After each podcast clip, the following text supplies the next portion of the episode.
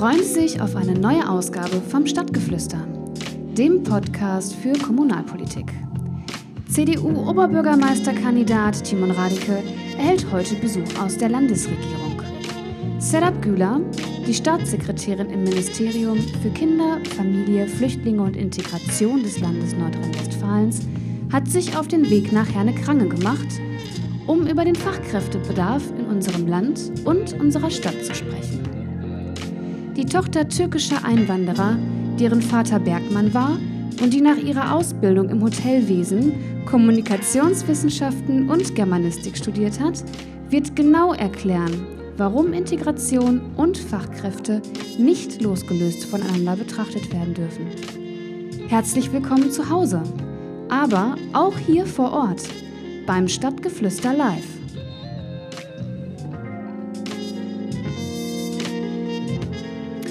Ja, einen wunderschönen, einen, einen wunderschönen guten Abend, meine sehr verehrten Damen und Herren, liebe Hörerinnen und Hörer, liebe Leute da draußen, aber eben auch zum ersten Mal liebe Gäste, die heute hier sind in äh, der Drogerie Meinken in Herne-Krange beim Peter Meinken, der heute hier seine Drogerie uns zur Verfügung stellt. Und ich begrüße ganz besonders unseren heutigen Gast, die Staatssekretärin der Landesregierung, Serap Güler. Schön, dass du da bist, Serap. Ja, freue mich auch. Es ist, es ist wirklich mal was ganz Besonderes, vor allen Dingen. Also normalerweise nehmen wir diesen Podcast immer bei mir im Arbeitszimmer auf. Und äh, da ist natürlich die Atmosphäre entsprechend intim. Wir haben dann überlegt, was können wir machen, um die Atmosphäre möglichst intim zu lassen. Ich glaube, das ist uns heute ganz gelungen. Hoffe ja, ich zumindest. Hat so ein bisschen Wohnzimmeratmosphäre, oder? Ja, das ist, das, genau das ist der Plan. Setup, du kommst aus Düsseldorf direkt oder kommst du? Nee, ich war heute tatsächlich den ganzen Tag im Ruhrgebiet unterwegs. Ähm, Schön. Ich war heute Morgen in Essen, hatte da einen Termin mit Oberbürgermeister Thomas Kufen und mhm. habe dann noch eine Einrichtung in Essen besucht und habe dann äh, äh, zwischen Essen und Herne ja. eine Stunde Zeit gehabt, äh, die ich mit meinen Eltern verbracht habe. Ah. Und einen Abstecher in Mal der, somit noch gemacht habe. Sehr genau. schön, sehr schön. Die Familie. Bist du gut ins Jahr gekommen? Ja, sehr. Auch mit der Familie, mit der kompletten mhm. Familie. Wir waren alle zusammen in der Türkei, in Antalya, haben uns ein Hotel eingebucht und ja, haben äh, all das gemacht, was man vielleicht sonst nicht so macht, weil man da keine Zeit hat. Gut gegessen, ja. viel miteinander gesprochen, äh, viel an der frischen Luft gewesen. Also war sehr schön. Sag mal, hat sich die, äh, also natürlich wird sich wahrscheinlich die zeitliche Beanspruchung geändert haben zwischen dem, äh, sage ich jetzt mal, Landtagsmandat, was du vor 2017 innehattest und jetzt deiner neuen Aufgabe als Staatssekretärin. Wie, also ich, ich, ich bin da ja nicht so drin, aber wie ähm, krass ist das vom zeitlichen, von der zeitlichen Änderung, von der Umstellung her? Ähm, also so ein großer Unterschied zwischen Abgeordneten sein und äh, Staatssekretärin gibt es nicht. Mhm. Ähm, ich war als Abgeordnete auch sehr viel im Wahlkreis unterwegs, was so natürlich den Vorteil hatte, jetzt habe ich einen Wahlkreis äh, in Köln gehabt. Mhm und äh, von der äh, Einwohnerzahl zwar eines der größten Wahlkreise in Köln gewesen mit 144.000 Menschen, aber von der Fläche her sehr, sehr überschaubar. Das heißt, ich war binnen 15 Autominuten höchstens eigentlich an jeder Ecke meines Wahlkreises. Eigentlich cool, ne? Absolut. Also wenn ich da an andere Wahlkreise oder Abgeordnete denke, die teilweise ja. fast eine Stunde im Auto verbringen, weil der Wahlkreis einfach von der Fläche viel größer ist. Jetzt äh, bin ich äh, als äh, Staatssekretärin im ganzen Land natürlich viel stärker unterwegs und kann mich dann nicht nur besonders auf einen Punkt, eben ja. auf den Wahlkreis konzentrieren. Ähm, Insofern ist es vom, vom zeitlichen Pensum her jetzt so viel anders eigentlich nicht. Ich habe da letztens mit dem Philipp Amthor darüber gesprochen. Er hat ja da oben seinen Wahlkreis in Ückermünde äh, in Mecklenburg-Vorpommern. Bei dem ist das auch so. Der braucht ja wirklich Stunden, bis der einmal durch den Wahlkreis mhm. ist. Das ist ja schon eine Herausforderung, muss man sagen. Absolut. Ja. Ähm, sag mal, wie läuft es in Düsseldorf? Wie ist die Stimmung? Was macht die Landesregierung? Man hört ja fast gar nichts. Ja, das klingt immer so Selbstlob, wenn ich das jetzt äh, beantworte. Aber ähm ich kann auch sagen, ich kann auch sagen, ich höre nur Gutes aus Düsseldorf. Ja, ja. nein, also die Stimmung ist wirklich gut und äh, wir haben ein äh, sehr engagiertes und ein sehr gut miteinander arbeitendes Kabinett. Mhm. Äh, ich will gar nicht das Engagement der äh, äh, Bundesregierung in Frage stellen, aber ich glaube nicht, dass dieses Zusammen ähm, Wirken und Zusammenspielen oft immer so gut gelingt, wie das in Düsseldorf eben der ja. Fall ist.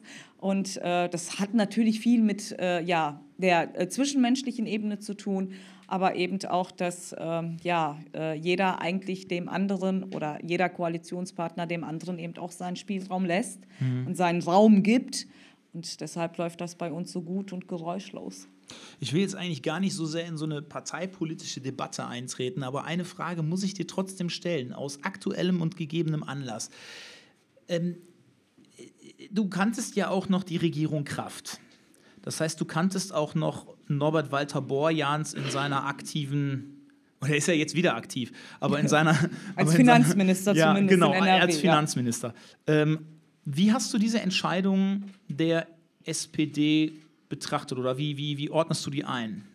Ja gut, es ist ähm, ja immer äh, etwas schwierig, ich sage jetzt mal, die Entscheidungen anderer Parteien äh, zu kommentieren, weil äh, genauso ja. wie wir als CDU uns auch von der SPD nicht ja. Äh, ähm, vorgeschrieben hätten lassen oder würden, dass äh, wer bei uns Parteivorsitzender wird, äh, sollten wir das andersrum auch nicht machen. Ähm, ich war letztendlich überrascht, dass die Entscheidung auf die beiden gefallen ist. Und ähm, da vielleicht, um da mal ein bisschen böse zu werden, ähm, äh, eigentlich ist sie ja nur auf ihn gefallen.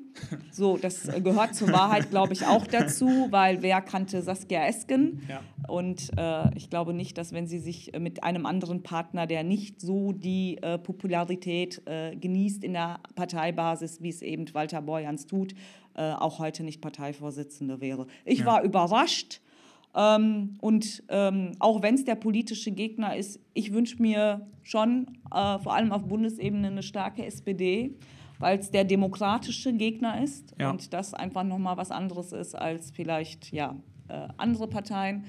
Äh, ich glaube, jeder weiß, äh, wer, wer vor allem gemeint ist. Aber ob man wieder zu einer starken SPD mit diesem Führungsduo findet, ich glaube, die aktuell, aktuellen Umfrageergebnisse sind da sehr, sehr eindeutig. Mhm. Falls man jetzt in der Aufnahme irgendwas rascheln oder rumpeln hört, das ist hier unser Ton, Michael Leindecker, der gerade versucht, das Mikrofon neu auszurichten. Also äh, nicht wundern. Ähm, lass, uns mal, lass uns mal ein bisschen über dich reden. Ähm, wir haben es gerade im Intro schon gehört. Ähm, sein Vater ist, war das, der, war das der typische Gastarbeiter, von dem man so spricht, der Bergmann, der ins, ist er ins Ruhrgebiet gekommen? Ja, nach Gelsenkirchen. Gelsenkirchen Ach, war seine erste okay. Station. Ja, der ganz typische, typischer geht es eigentlich kaum. Also 61 wurde ja das Abkommen mit der Türkei abgeschlossen mhm. und 63 kam mein Vater, also sprich wirklich einer der, jetzt nicht aus, von der ersten Stunde, aber einer der ersten schon. Und ähm, der hat äh, schon in der Türkei, in der Region, wo er herkommt, also Schwarzmeerregion, äh, unter Tage gearbeitet und ähm, musste seinen Vater überreden, äh, dass er äh, nach Deutschland äh, gehen darf, mhm. um da äh, zu arbeiten. Und hat dann von seinem Vater für sechs Monate quasi eine Erlaubnis bekommen. Ja. Und ähm, weil er der einzige Sohn war und äh, ja, dementsprechend nochmal äh, äh, etwas Besonderes für den Vater. Und äh, ja, aus diesen sechs Monaten wurden von 63 bis 2020 einige Jahre. Also es ist wirklich, äh, man kann sagen, das klassische, das klassische Beispiel der, der, sagen wir mal, der, der türkischen Zuwanderung in den letzten Jahrzehnten, der Leute, die nach Deutschland gekommen sind, um zu arbeiten und dann eben auch in Deutschland geblieben sind.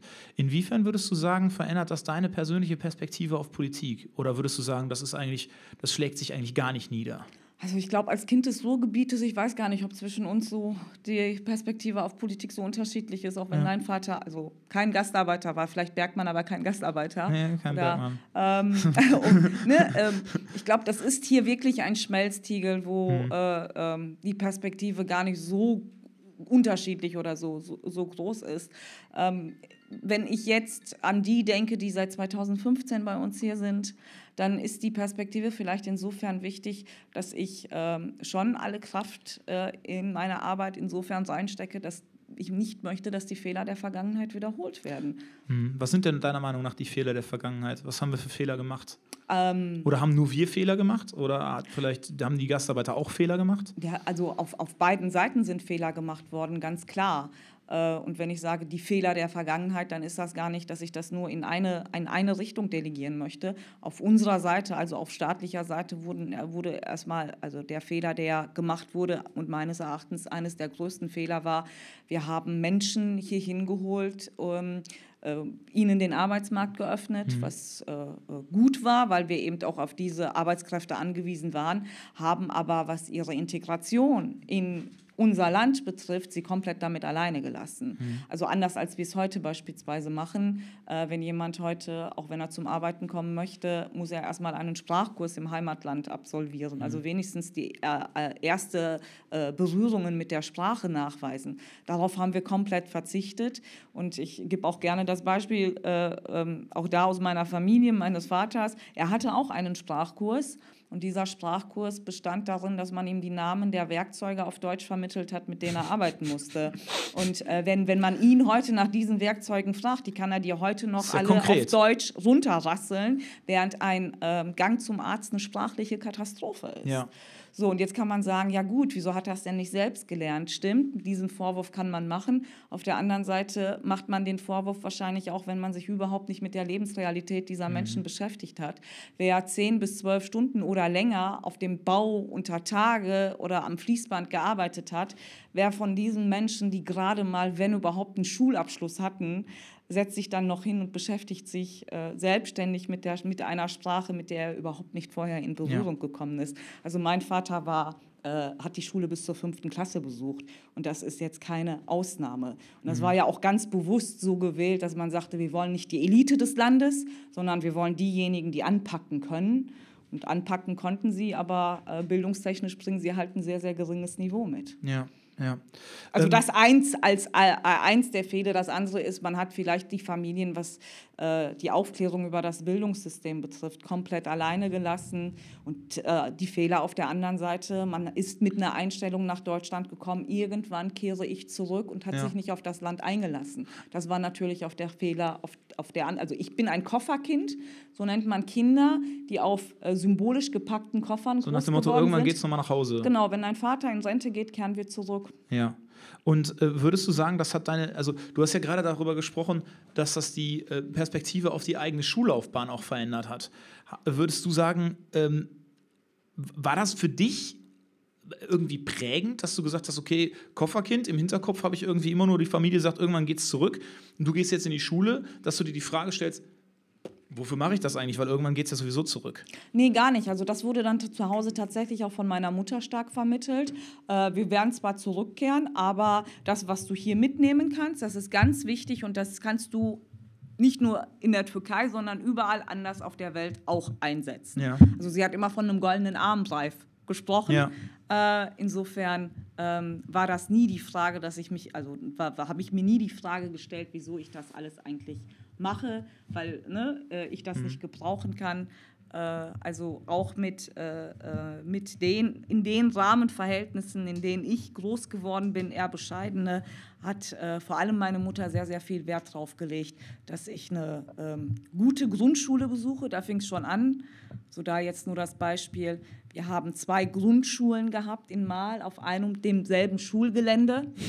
Und ähm, äh, das eine war die städtische Schule und das andere war die katholische Grundschule. Ja. Dann hat sie sich, ähm, hat sie sich bei, bei der deutschen Nachbarin mal ein bisschen schlau gemacht, was dann so der Unterschied ist und hat mich dann bewusst auf die katholische Grundschule angemeldet, aus zwei Gründen. Äh, weil sie sagte, da sind weniger Ausländerkinder drauf. ne, dann lernt sie besser Deutsch ja. und spricht nicht andauernd Türkisch ja. mit, den, mit ihren Freunden oder Mitschülern. Interessanter Ansatz. Und zweite, meine Eltern sind gläubig und hat gesagt, ja, das Kind soll einen Glauben vermittelt bekommen. Das ja. ist ganz wichtig, da ist die Basis gelegt, auch wenn es der christliche Glaube ist, weil er ist ja auch nicht schlecht. Das ist ganz interessant. Das Erste, was man, was, worauf man stößt, wenn man dich googelt, ist ähm, ein Zitat, das du über Kolping gemacht hast ähm, dass du nämlich ähm, dich in der Idee Kolpings absolut wiederfinden kannst. Kannst du das nochmal irgendwie, irgendwie sagen? Ich weiß nicht mehr genau, worum es da genau ging. Das war irgendwie so, ähm, dass die Grundidee des Kolpings, nämlich für Mitmenschen da zu sein und an den Nächsten zu denken, eigentlich etwas alles Religionen umspannendes ist. Absolut. Ähm, also das ähm, also meine, mein, mein Engagement bei Kolping hat so begonnen, ähm, als ich äh, den Wahlkreis dann hatte, also als Abgeordnete in den mhm. Wahlkreis auch gezogen bin, habe ich mich natürlich auch einmal informiert, okay, welche Vereine, Bildungseinrichtungen gibt es denn da? Und da gibt es halt, äh, in Köln-Mühlheim gibt es halt ein Kolping-Bildungswerk.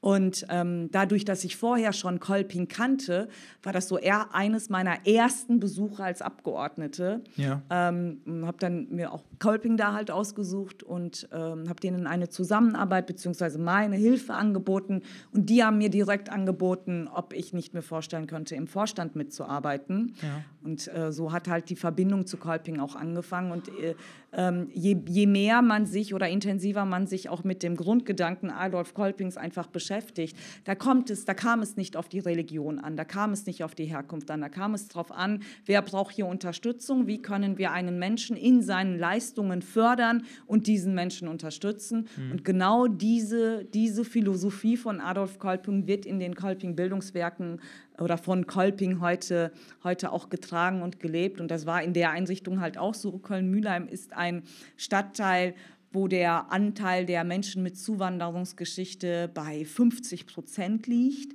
und äh, viele junge Menschen mit Migrationsgeschichte diese Einrichtung besucht haben, mehr als ohne und vor allem auch muslimischen Glaubens. Und Kolping hat nicht gesagt, wir sind eine katholische Einrichtung, ja. wir sind nur für Christen da, und das ist ja vielleicht auch so der Schlenker zu, zur Partei, genauso wenig wie ich das C in der CDU so verstehe, dass diese Partei nur für Christen da ist oder nur für Christenpolitik, hat das Kolping eben auch nicht gemacht. Und das ist etwas, was ich besonders finde und wo ich auch der Meinung bin, dass es sich da lohnt, ähm, sich zu engagieren. Okay, ähm, wir haben jetzt über... Wir sind im Grunde jetzt schon ein Stück weiter. Und überhaupt, ich finde das eigentlich gerade momentan ein bisschen trocken. Ich glaube, wir könnten hier eigentlich mal so eine Runde kurzen vertragen. Wir sind ja hier sowieso, wir sind ja hier sowieso gerade hier in einer alten Drogerie. Kai, kannst du mal, kannst du mal Bescheid sagen, dass wir ganz gerne alle mal einen kurzen hätten? Ja. Dankeschön. Das, das ist freundlich. Ähm, auch, auch so, um die, um, die, um die Stimmbänder mal so ein bisschen zu benetzen. Setup, wir haben jetzt im Grunde, wir könnten eigentlich über vieles sprechen heute. Wir könnten sprechen über, ähm, über die Kopftuchdebatte. Mhm. Ähm, da wären wir vermutlich einer Meinung. Wir können sprechen über äh, die Doppelpassdebatte. Da wären wir vermutlich, hätten wir vermutlich ein, äh, ein gutes Streitgespräch, weil wir da, glaube ich, eine unterschiedliche Position haben. Aber wir sind ja heute hier, um über, um über Fachkräfte zu sprechen. Ähm, und ich glaube, dass wir erstmal definieren müssten, was sind eigentlich Fachkräfte an der Stelle? Mhm. Also, was macht ein Fach, eine Fachkraft zu einer Fachkraft? Erstmal so. So. Also okay, ja, das, ist, der, das ja. ist die Frage. Ja, das, die das ist erstmal eine Frage, die ich so stelle, ja.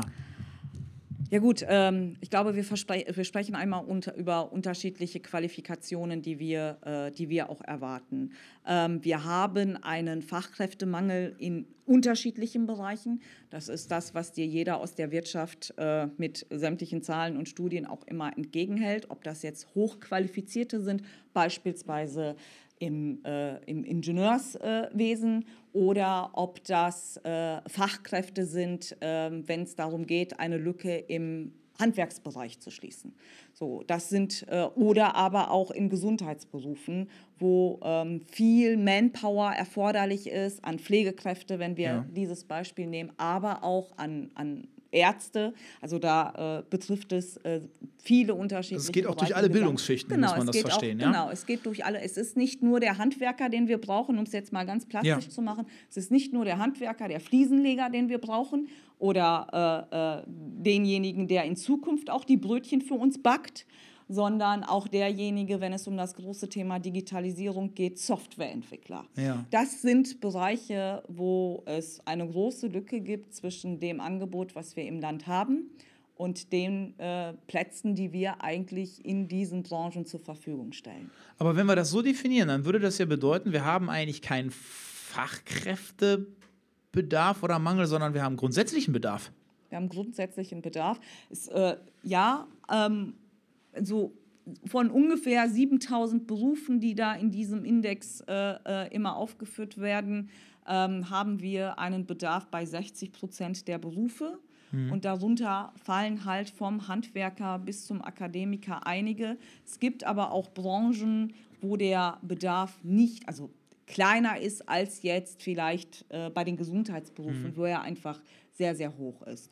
Und ähm, ich glaube, da muss man schon genau hinschauen, wenn wir von Fachkräften sprechen.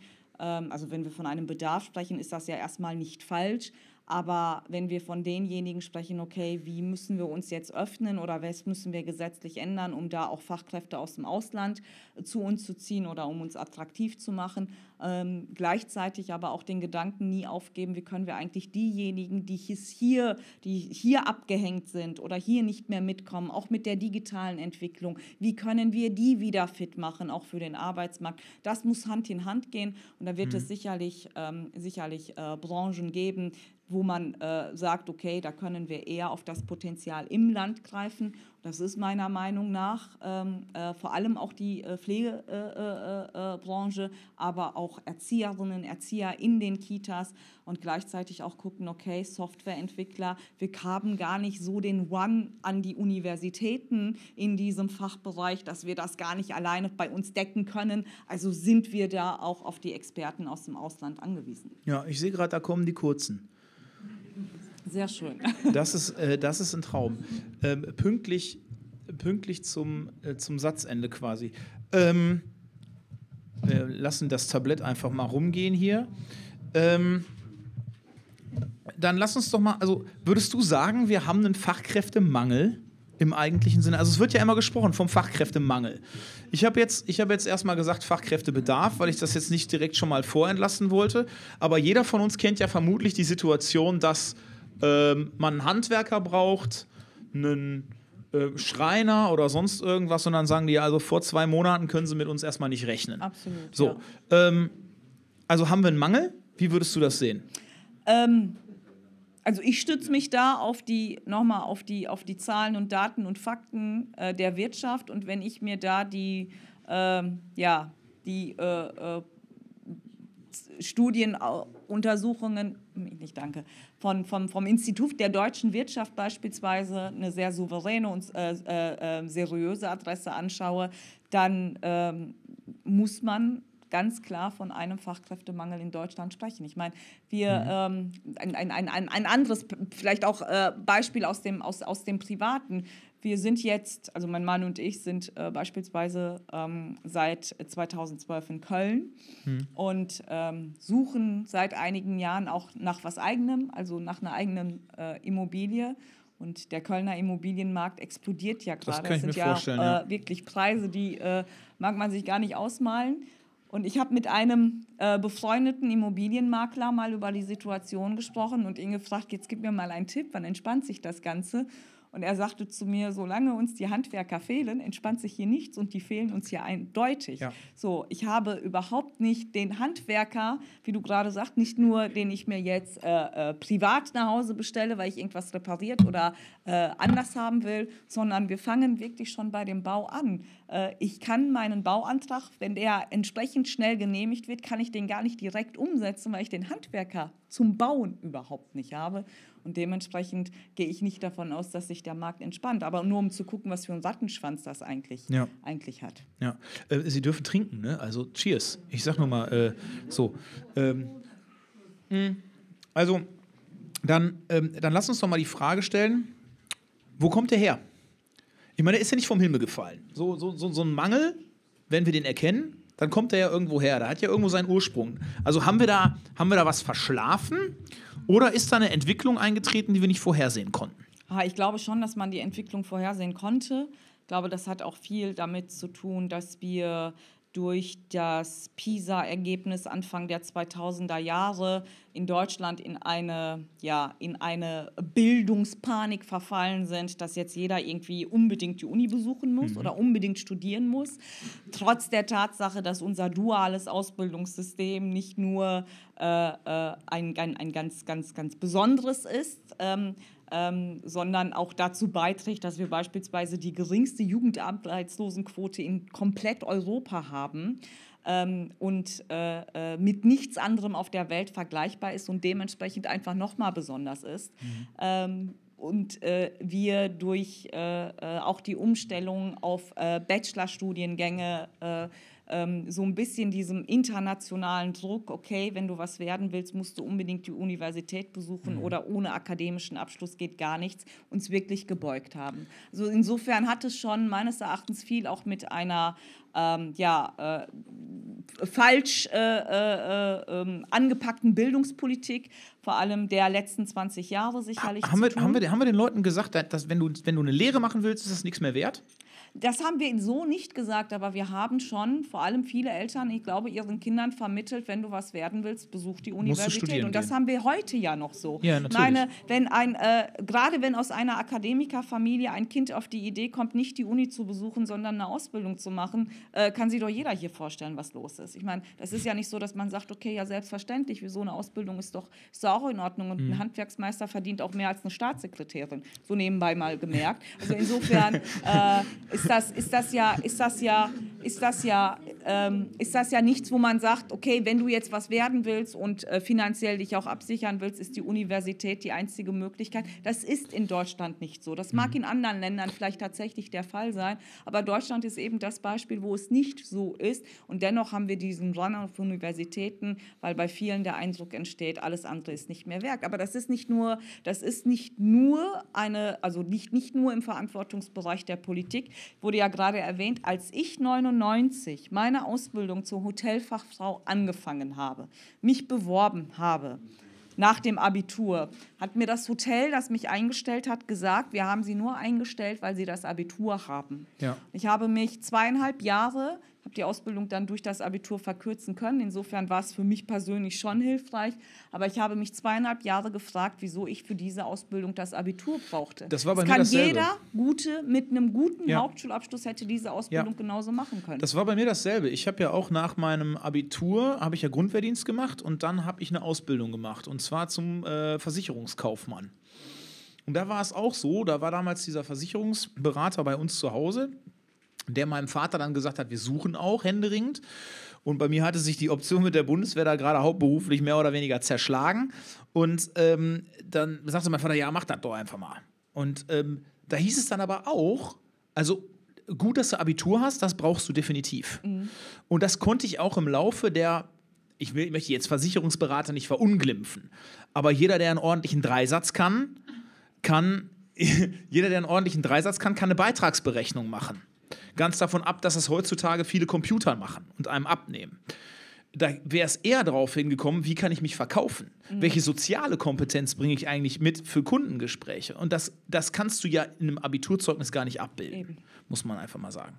Ähm, okay, das heißt also, wir haben im Grunde falsche, ähm, ja, wie soll ich sagen, Schwerpunkte gesetzt, indem wir gesagt haben, Bildung ist nur ja, gut, wenn es universitär ist? Ja, ja, das und äh, also das, das, vor allem im gesellschaftlichen, aber natürlich auch immer wieder die Frage, die, die, die schulpolitische Frage, die Hauptschulen in Frage zu stellen, ja, die ihre Berechtigung lange, lange Jahrzehnte zu Recht in diesem Land hatten und äh, ähm, äh, das mehrgliedrige Schulsystem, was eben auch auf unsere duale Ausbildung sehr zugeschnitten war. Jeder, der äh, später äh, oder jeder, der, äh, ich sag jetzt mal, äh, studieren wollte, konnte aufs Gymnasium gehen, ja. wo man sagte, der hat eher praktische Fähigkeiten. Ja, ja ähm, den hat man auf eine Haupt- oder auf eine Realschule geschickt. Das war lange, lange Jahre in Ordnung und ja. ist auch gut gegangen.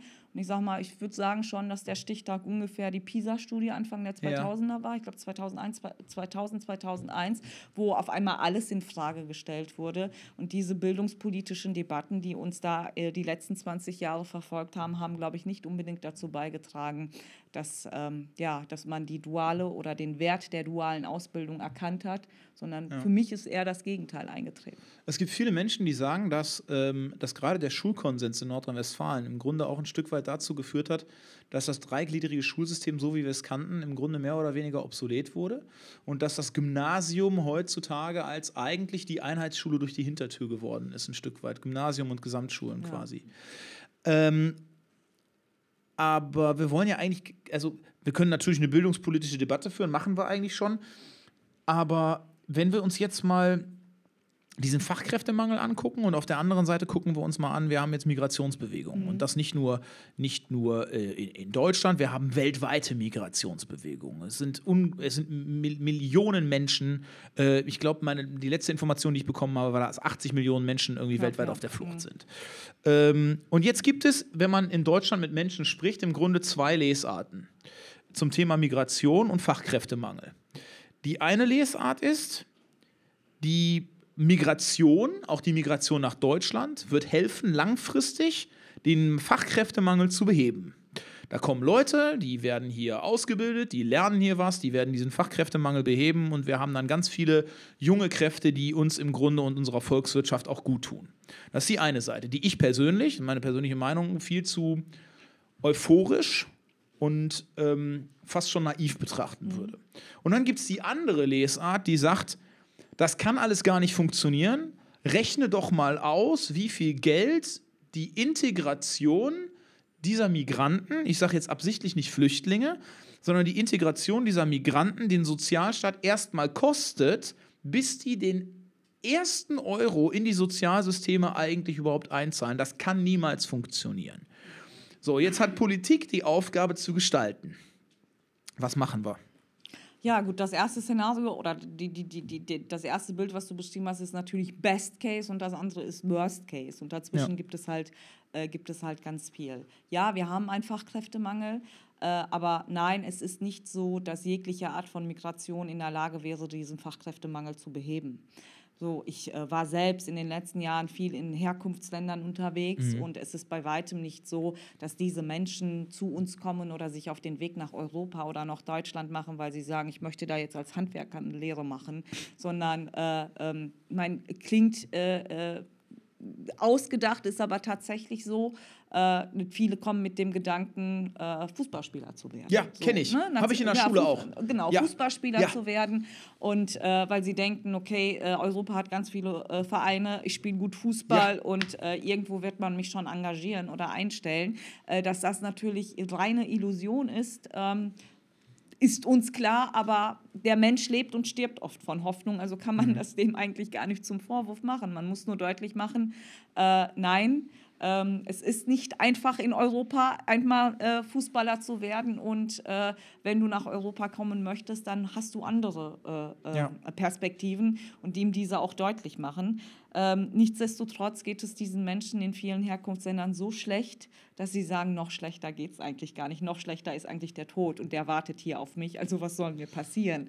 Also den Menschen, die sich auf den Weg nach Europa machen, mache ich eigentlich gar keinen Vorwurf, sondern äh, am Ende, wie wir damit umgehen und auch, was wir äh, als Europäische Union äh, für ein Engagement zeigen, um die Situation vielleicht vor Ort zu ändern. Ne? Die Situation in den Herkunftsländern zu ändern, immer wieder in der Diskussion. Aber machen wir uns nichts vor, da hat die Europäische Union äh, bisher weniger bewiesen, dass sie auch eine Wertegemeinschaft ist, um das Ja, in aller ja. Deutlichkeit an dieser Ja. Stelle vielleicht mal zu sagen.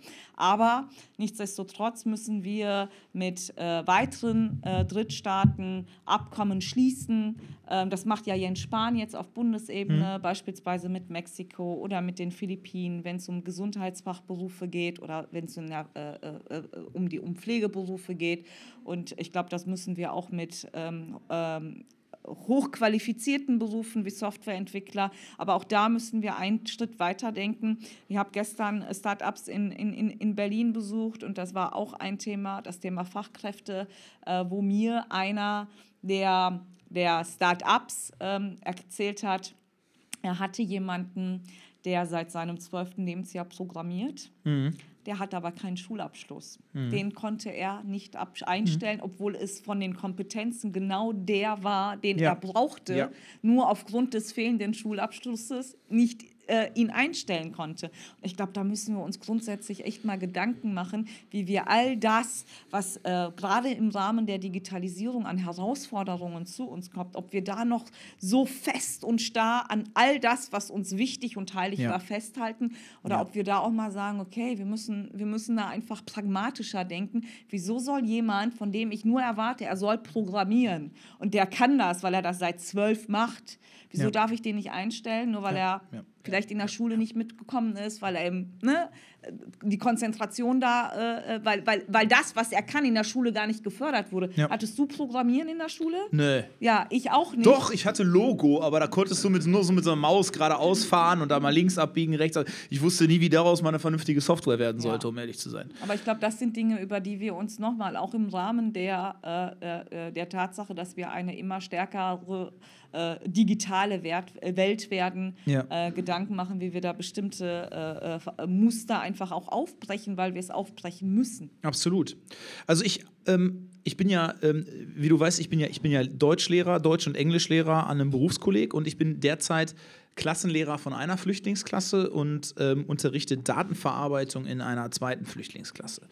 Auf jeden Fall ähm, mache ich das jetzt schon ein paar Jahre und meine Erfahrung aus dem Schulalltag deckt sich fast eins zu eins mit dem, was du gerade gesagt hast. Ähm, da kommen sehr viele aus verschiedenen Ländern. Ich habe ich hab viele, die aus, aus Syrien kommen, viele, die aus, aber auch aus Afrika kommen. Und ähm, die haben eine ähnliche Einstellung. Also die aus Syrien kommen, wollen alle Ärzte werden oder Ingenieure. Und die, die aus Afrika kommen, wollen komischerweise alle Fußballer werden. Und ähm, das ist natürlich in den seltensten Fällen so, dass da tatsächlich irgendwas draus wird. Und ähm, was ich entdecke ist oder feststelle, ist, dass wir sehr, sehr hohe Anstrengungen unternehmen und dass der Ertrag überschaubar ist. Also ich mache jetzt mal so eine grobe Statistik auf. Von 15 Schülern kannst du zwei oder drei vermitteln nach ein, zwei Jahren. So, das sind die, die sich wirklich reinhängen. Das sind die, die auch wirklich wissen, dass sie hier eine Chance im Grunde haben. Die werden dann aber tatsächlich äh, Maler und Lackierer oder die werden Metzger oder eine meiner besten Schülerinnen ist jetzt angenommen worden an einer pharmazeutischen Schule. Also auch, äh, super, ne? So, ähm, jetzt ist die Frage, ähm, wie können wir besser werden, indem wir jungen Menschen also, äh, oder die Frage ist, können wir besser werden, indem wir Hürden abbauen? Du hast gerade darüber gesprochen, dass da einer ist, der programmieren kann. Ich, wir haben einen, einen Parteimitglied, der kam äh, 2012 aus Syrien, ist grafischer Zeichner, kennt sich mit allen, mit, mit allen gängigen Softwaren dazu aus und musste hier eine dreijährige Umschulung machen, damit ihm das anerkannt wurde ähm, und hatte unglaubliche bürokratische Hürden. Also wir mussten ihn zu Ämtern begleiten und, und, und. Und gleichzeitig hatten wir ein Unternehmen, das gesagt hat, ich stelle ihn sofort ein, wenn die, wenn die bürokratischen Voraussetzungen dafür gegeben sind, wenn ich das darf, schlicht und einfach. Haben wir da gesetzlich irgendwelche Möglichkeiten, Hürden abzubauen? Und lohnt sich das? Ja, ich meine, natürlich haben wir gesetzlich die Möglichkeiten. Wir haben nur nicht alle, äh, die für diese Gesetze verantwortlich sind, die so denken wie wir. so, weil, äh, ja, äh, Ja, aber wer viele Angst nicht? haben. Nein, weil, weil ja, ja, ganz einfach, weil ja immer dann auch im Raum die Diskussion steht, wir dürfen keine Abstriche in der Qualität machen. Das ist dieses hm, meines Erachtens verkrustete Denken. Wir haben, ähm, wir haben ein ganz aktuelles Beispiel, äh, das, das äh, ähm, äh, die äh, Meister, also Stichwort Meisterbetriebe, Mhm. äh, da die Rolle rückwärts. Ich halte das integrationspolitisch auch für fatal. Die Also wenn Meisterpflicht? ich ja die Meisterpflicht, Okay. wenn ich, wenn ich, äh, das ist meine Meinung, vor allem als Integrationspolitikerin, wenn ich als Kundin in einen Laden gehe, wo es keinen Meister gibt, Ja. der mir äh, das aber auch für einen anderen Preis macht und das mein Budget ist, Ja. Dann weiß ich, dass ich vielleicht am Ende nicht das bekomme, was mir ein Meisterbetrieb, was das Thema Fliesenlegen jetzt äh, äh, zum Beispiel betrifft, bieten kann. Aber ich entscheide das selbst. Das hat auch für mich was mit Freiheit Dass ich zu da tun. hingehe oder Dass nicht ich da, hingehe. Nee, dass ein Meister, dass ein, dass ein Nicht-Meister ein, sich selbstständig machen kann. Ja. So, das, da wurde ja jetzt auf Bundesebene die Rolle rückwärts gedreht. Ja, ja, genau. So, und ähm, wo ich sage, warum eigentlich? Warum äh, ist der syrische Fliesenleger, ist der wirklich so viel schlechter als der Deutsche, äh, der da seinen Meister hier gemacht hat? Kann man ihm nicht damit eine Perspektive geben? Und nochmal, wenn ich weiß, okay, das ist, äh, der ist jemand, der im Ausland vielleicht seine Ausbildung gemacht hat und ich weiß das, ich sehe das, da ist kein Meister nirgendwo dran. Und ich sage, ich will es aber 100 Prozent haben, dann kann ich mich immer noch für einen Meisterbetrieb entsche entscheiden. So, äh, das ist jetzt ein, ein aktuelles Beispiel. Da gibt es auch Meinungen, die auseinandergehen, die das ganz anders sehen. Und ähnlich ist es, ähnlich ist es bei dem Thema Schulabschlüsse, die sagen, nein, wir können doch nicht jetzt damit anfangen, dass jemand ohne Schulabschluss äh, äh, äh, irgendein ne, hochbezahlten Job äh, bekommen kann, äh, der muss den Abschluss nachholen, sind starre Regeln, von denen wir uns nach wie vor nicht äh, lösen können. Und äh, wenn, wenn die Syrer äh, in deiner Klasse sagen, sie möchten Medizin studieren, ich glaube, dann ist es auch unsere Aufgabe, ihnen einerseits unser duales Bildungssystem auch mal zu vermitteln, näher zu bringen. Nochmal, das gibt es nirgendwo anders auf der Welt. Und in Syrien äh, ist es tatsächlich ja so gewesen, wenn du etwas werden willst, dann führte dieser Weg vor allem über die Universität. Ja, es ging gar nicht anders. Und diese Denke legt man nicht einfach ab, sobald man mhm. die deutsche Grenze betritt, sondern muss das den Leuten vermitteln, dass es hier auch viele andere Möglichkeiten gibt und ähm, auch ein späteres Studium in einem Land wie Deutschland auch möglich ist, dass man aber vielleicht ja. mal mit etwas anfängt, wo die sprachliche, äh, wo, der, wo, ne, wo, wo die Sprache erstmal für ausreicht und womit, auch, womit man auch sein Geld verdienen kann. Ähm, insofern ist, kommt, kommt da sicherlich auch diesbezüglich, was das Thema Aufklären, Vermitteln betrifft, noch einiges auf uns zu.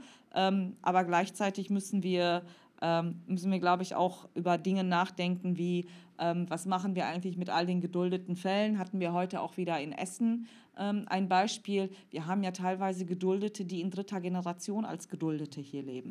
So, da, ne, was, was macht das mit Menschen, ja. wenn die jeden Monat sich bei der Ausländerbehörde melden müssen, jeden Monat da antanzen müssen, keine Perspektive haben? Uns hat heute ein junger Mann erzählt, es gibt das Essener Modell, also das ist äh, ne, eine, Essener Lösung für, für das Problem. Nichts weiter als eine Krücke, weil es müsste bundesgesetzlich geändert werden.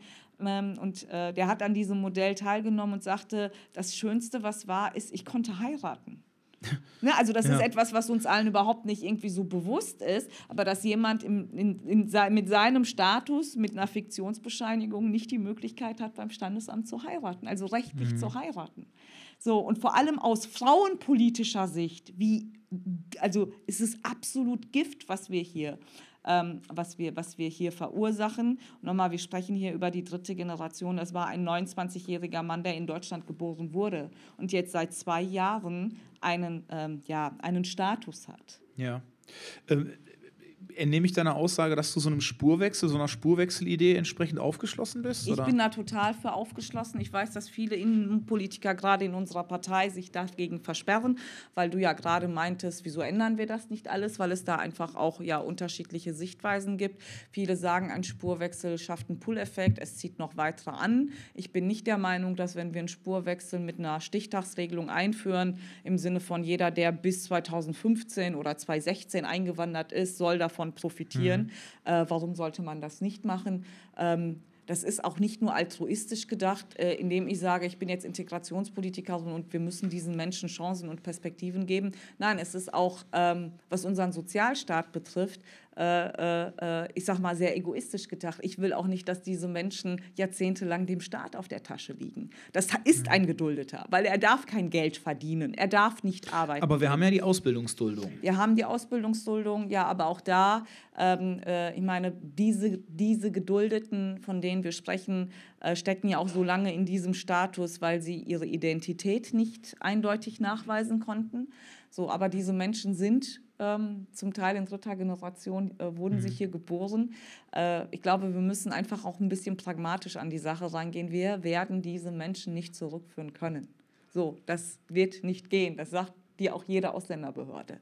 So, das heißt, wir haben die Möglichkeit, dass die die nächsten 30 Jahre auf meine Kosten liegen, weil sie ihre Identität immer noch nicht nachweisen können. Oder sie verdienen Geld. Oder wir sagen Tabula rasa, wenn du äh, jetzt äh, äh zwei Jahre äh, arbeiten gehst und äh, nichts anstellst, bisher auch nicht aufgefallen bist, äh, Integrationsleistungen erbringst, wie beispielsweise soziales Engagement zeigst, ne, dann kriegst du einen, dann stellen wir dir einen Aus, Status in Aussicht, wäre meines Erachtens Erachtens äh, nicht nur aus christlicher Sicht die, äh, die, die, der richtige Ansatz, sondern eben auch, was die Entlastung des Sozialstaates mhm. betrifft. Dann liegen sie mir als Staat nämlich nicht mehr auf der Tasche. Ja. Jetzt hat ja ähm, äh, Armin Laschet war ja Integrationsminister, im Grunde erster Integrationsminister, wenn ich das richtig in Erinnerung habe, von Nordrhein-Westfalen. Nee, nicht nur von Nordrhein-Westfalen, bundesweit. Überhaupt, mhm. überhaupt, erster Integrationsminister. Ähm, das war ja damals ein ganz großer Schritt. Ähm, du warst damals Referentin von ihm, als er Integrationsminister war. Ähm, was kann der Bund vielleicht von Nordrhein-Westfalen lernen, was das angeht? Pragmatismus. Ja? Ja, ganz klar. Also nochmal, äh, alles, was wir in NRW machen, auch integrationspolitisch, wir machen, natürlich machen wir das, um Menschen auch eine Perspektive zu geben, aber das ist nicht rein altruistisch. Das ist auch, weil wir sagen, okay, äh, wir müssen jetzt irgendwie auch gucken, wie wir dazu beitragen können, dass Menschen hier schnell ankommen, ähm, sich auch mit unseren Werten identifizieren äh, nicht nur äh, physisch hier ankommen, sondern sich diesem Land auch gegenüber öffnen.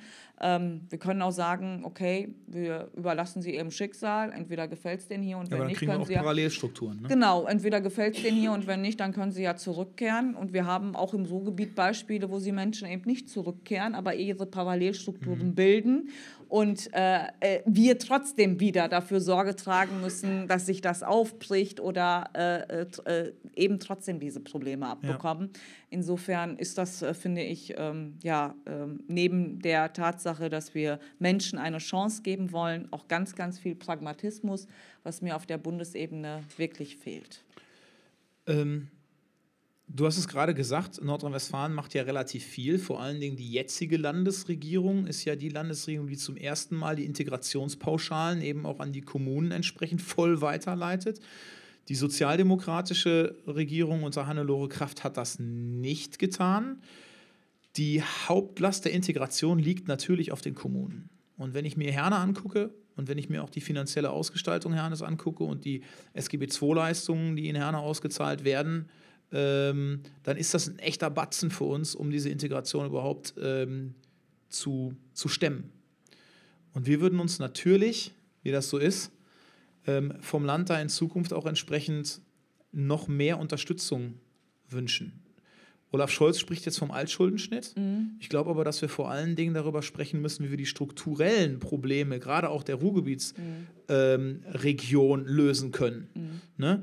Ähm, wir haben über Fachkräfte gesprochen, wir müssen die Menschen in Arbeit bekommen. Das geht über Qualifizierungsmaßnahmen. Jetzt frage ich mich, ich habe da meine Schüler, die haben zwei Jahre bei mir Deutsch gehabt, die können sich einigermaßen artikulieren.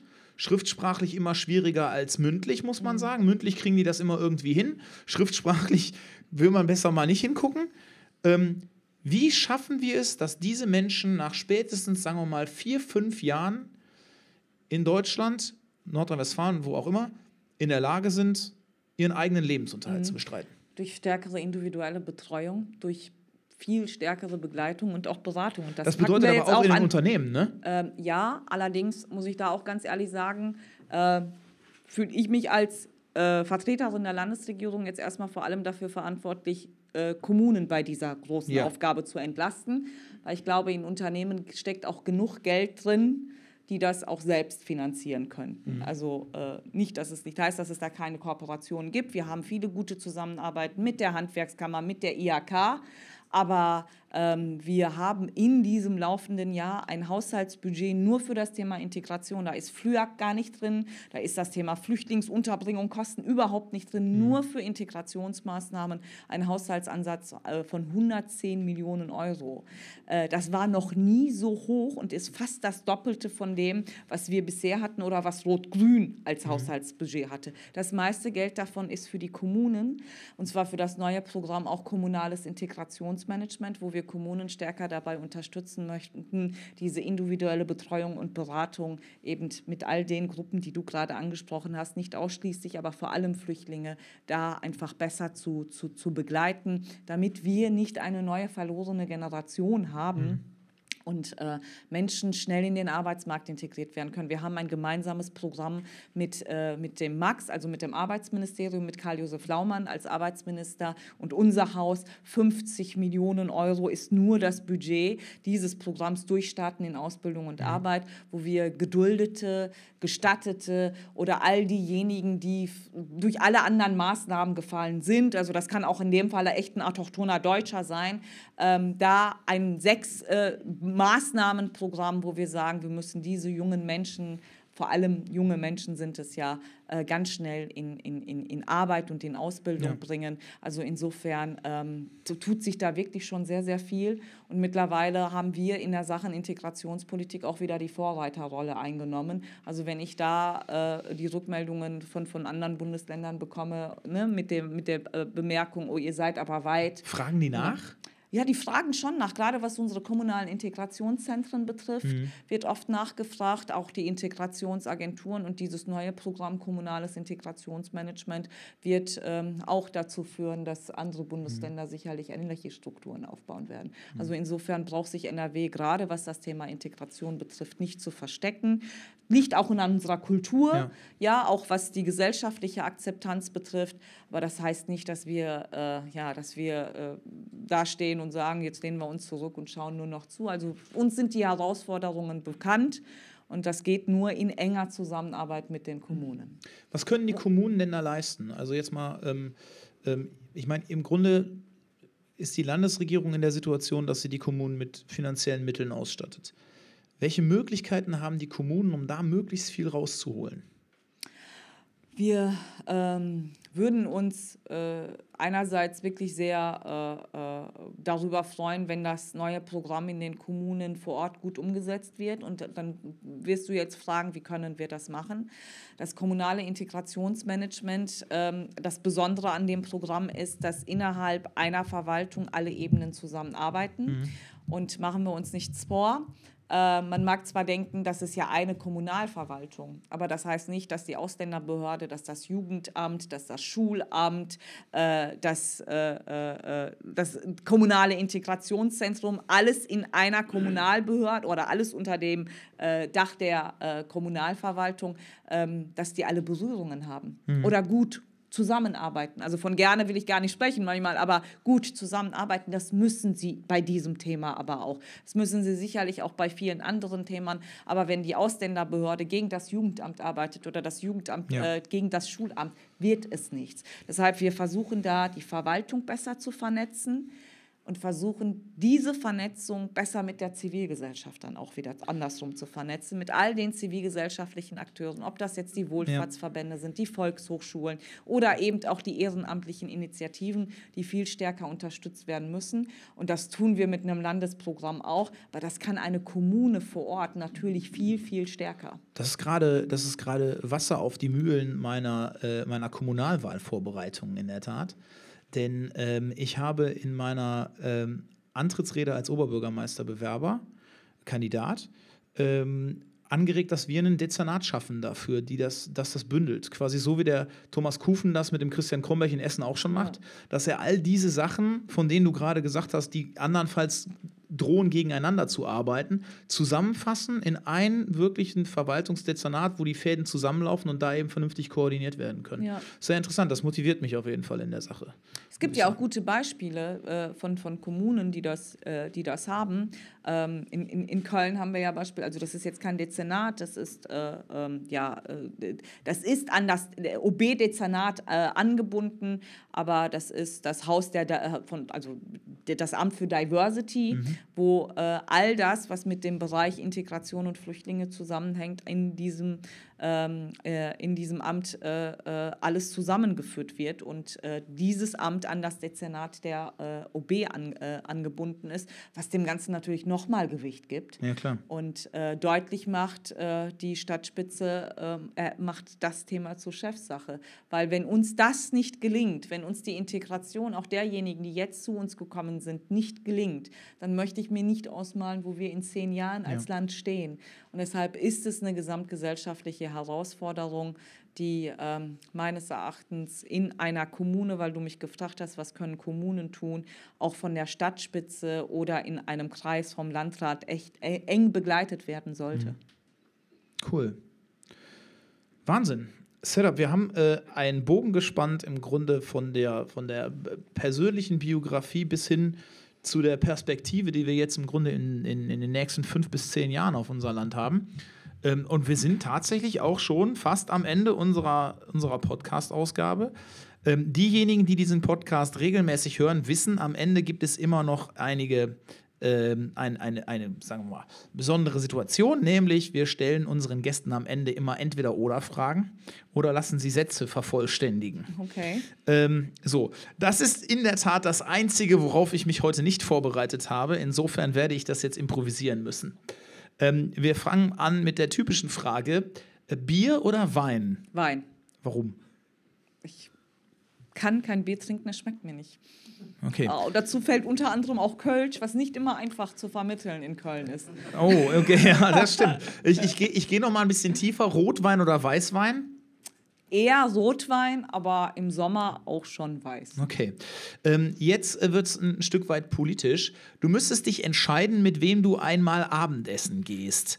Und kannst entweder wählen Gerhard Schröder oder Franz Müntefering. Ich würde Müntefering nehmen. Wirklich, der wohnt hier. Also ich weiß, der, der, der hat heute Geburtstag. Hat heute, stimmt, der ne? wird heute 80. Alles, Aber Gute, genau, alles Gute, Gute. Franz, zum 80. Geburtstag. Genau, Solltest ja. du diesen Podcast Ja. hören, sag's nicht Michelle. Ja. Ähm, und äh, und ähm, okay, Franz Müntefering. Warum? Ich glaube, als Kind des Ruhrgebietes muss man da nicht lange überlegen, ob man. Aber der ist der Sauerländer. ja, gut, aber der ist schon so lange im Ruhrgebiet, der rollt das eher genauso gut wie ich. Vielleicht auch besser. Also insofern fühle ich mich, mental fühle ich mich Müntefering näher Okay. als, als äh, Gerhard Schröder. Okay. Ähm, jetzt, äh, wa- was wäre mit ähm, Franz Josef Strauß oder Konrad Adenauer? Oh, jetzt wird schwierig. Ich, ja gut, ich äh, beides äh, sind äh, äh, für die Union als, als Gesamtpartei. Ja, aber es geht um Abendessen. Ja, also, ja, du für die kannst Union keinen mehr als, beleidigen. Nein, als Gesamtpartei äh, äh, sehr, sehr wichtige Figuren, aber als Kölnerin würde ich mich dann doch für Adenauer Konrad. Adenauer, okay. Ja. Okay, sehr schön. Ich glaube, mit ihm wird's auch, wür- wür- würde, wäre es oder würde es auch lustiger wären. Werden, ja. ja Weil der so einen, so einen rheinischen Humor hatte, genau, oder warum? Genau. Okay. Ähm, wenn du dich entscheiden müsstest, für welches Mandat du kandidierst, wäre es der Oberbürgermeister von Köln, in diesem Fall Oberbürgermeisterin, wir wollen ja hier politisch korrekt bleiben, oder Europaabgeordnete. Europaabgeordnete, ganz offen und Warum? ehrlich. Als äh, äh, würden die Kölner wahrscheinlich mir jetzt alle übel nehmen. Ähm, ich finde ich find, äh, es einfach Europapolitik insgesamt finde ich sehr, sehr spannend und ähm, auch ein Thema, was wahrscheinlich die wenigsten Menschen in unserem Land interessiert. Aber 80 Prozent unserer Gesetze in NRW werden in Brüssel gemacht, nicht in Berlin. Deshalb finde ich das so spannend und ich finde das so bedauerlich, dass sich kaum jemand für Europapolitik interessiert. Ähm, ähm, also es ist ja das, äh, die Ebene, die eigentlich äh, am allerwenigsten Interesse genießt.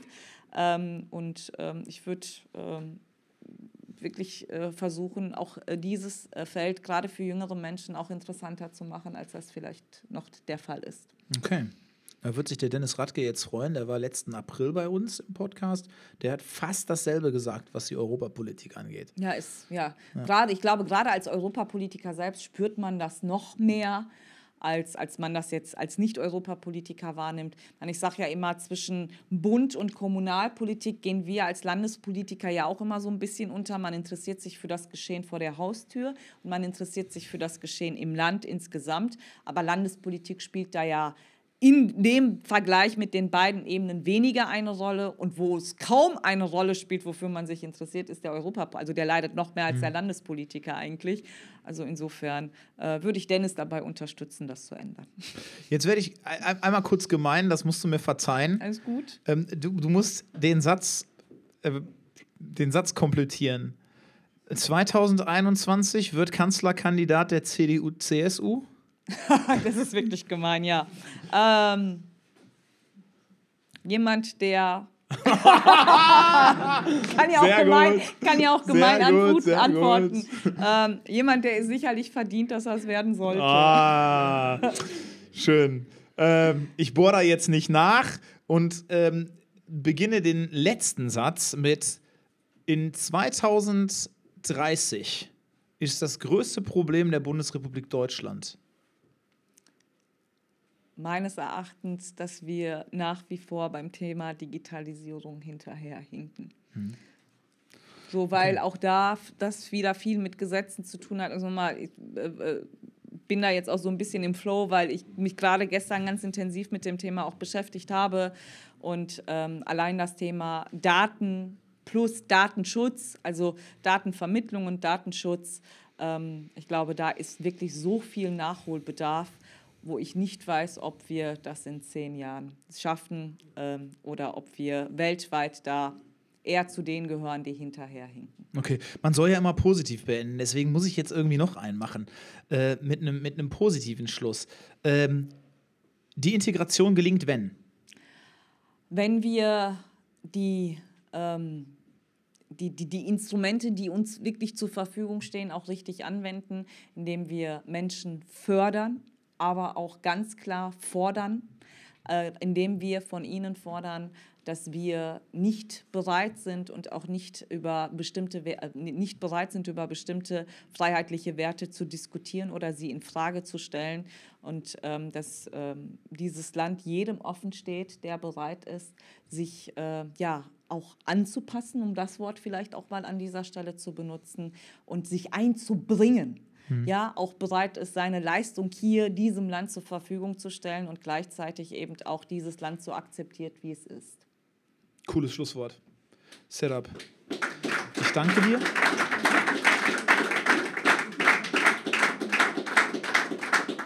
Ja, danke ebenso, hat Spaß gemacht. Ich danke dir, dass du da warst. Ähm, diese Podcast-Folge wird ähm, heute im Laufe des Abends noch online gehen. Äh, schön, dass du da warst. Total spannendes Thema. Ich denke, du bist noch äh, einen Augenblick hier. Wir lassen gleich noch einmal eine Runde kreisen hier. Ähm, nutzen Sie auch, die hier sind, gerne das Gespräch, um mit Setup Güler ins Gespräch zu kommen. Ähm, bei der ein oder anderen äh, Rückfrage oder Nachfrage und äh, schön, dass Sie alle, jetzt muss ich mich langsam krumm machen, weil das Ding hier immer weiter rutscht. Ähm, schön, dass Sie sich heute Abend auch die Zeit genommen haben und denjenigen, die da zu Hause sind, denen wünsche ich jetzt einen äh, wunderschönen Abend. Toll, dass du da warst und ich freue mich auf die nächste Ausgabe vom Stadtgeflüster. Dankeschön.